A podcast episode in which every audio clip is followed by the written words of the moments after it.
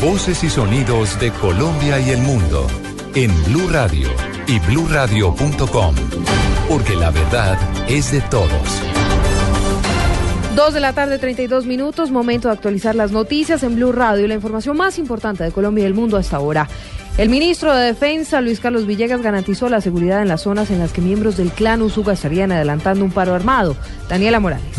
Hola Silvia, buenas tardes. El ministro de Defensa Luis Carlos Villegas fue contundente al decir que el asesinato de un patrullero y un militar en las últimas horas en vista del paro armado que adelanta en este momento la banda criminal del clan Usuga solamente demuestra que tanto el ejército como la policía están haciendo el trabajo correcto y afectando a esta estructura donde más le duele.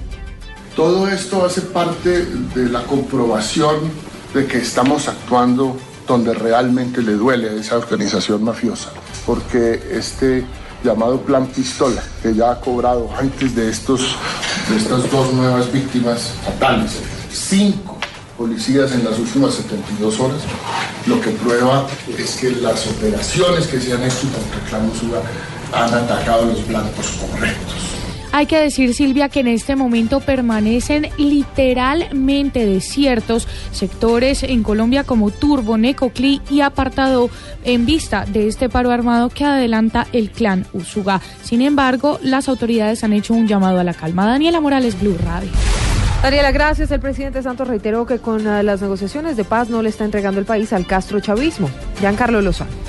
El presidente Juan Manuel Santos, durante la instalación de las consultas previas con la población negra, afro, raizal y palenquera, aseguró que con la apuesta al proceso de paz no se está entregando el país al castrochavismo o al alfar, sino que por el contrario llegará el progreso que tanto reclaman los colombianos. Cuando se firmen los acuerdos, la gente se va a dar cuenta que no es cierto que estamos entregando este país a las FARC o al castrochavismo, que no es cierto que vamos a, a, convertir este país en un país comunista, nada de eso es cierto. Aquí lo único que esta paz nos va a traer son oportunidades. Santos agregó que en la agenda con el ELN se dará importancia a la participación de las comunidades y minorías en el diseño y construcción de la paz. Giancarlo Lozano, Blue Radio.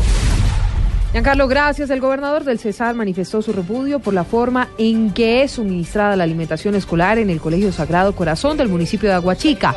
El mandatario propone un nuevo esquema de contratación. Martín Mendoza con los detalles.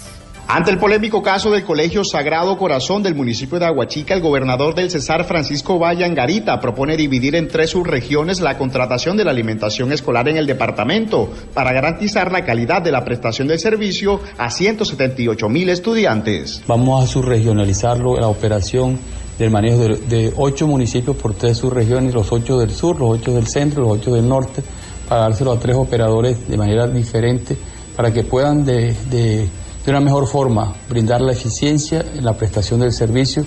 El mandatario aclaró que la gobernación suscribió un contrato para el suministro de desayunos y almuerzos a estudiantes de 24 municipios del Cesar, pero en el polémico caso de Aguachica aclaró que es un contrato independiente del municipio solo relacionado con refrigerios. Desde Valledupar, Martín Mendoza, Blue Radio.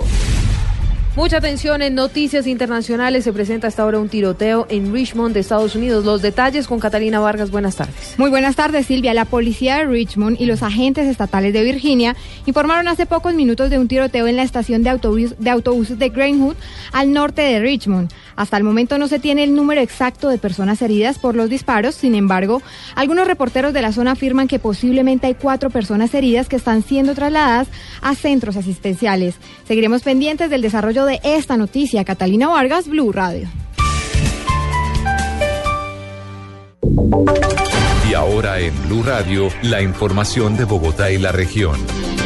236, eh, primicia Blue Radio, la Secretaría de Movilidad de Bogotá aseguró que ya está lista y ya está estructurada la licitación para la renovación de los buses de Transmilenio que, so, que superan el millón de kilómetros recorridos en la fase 1.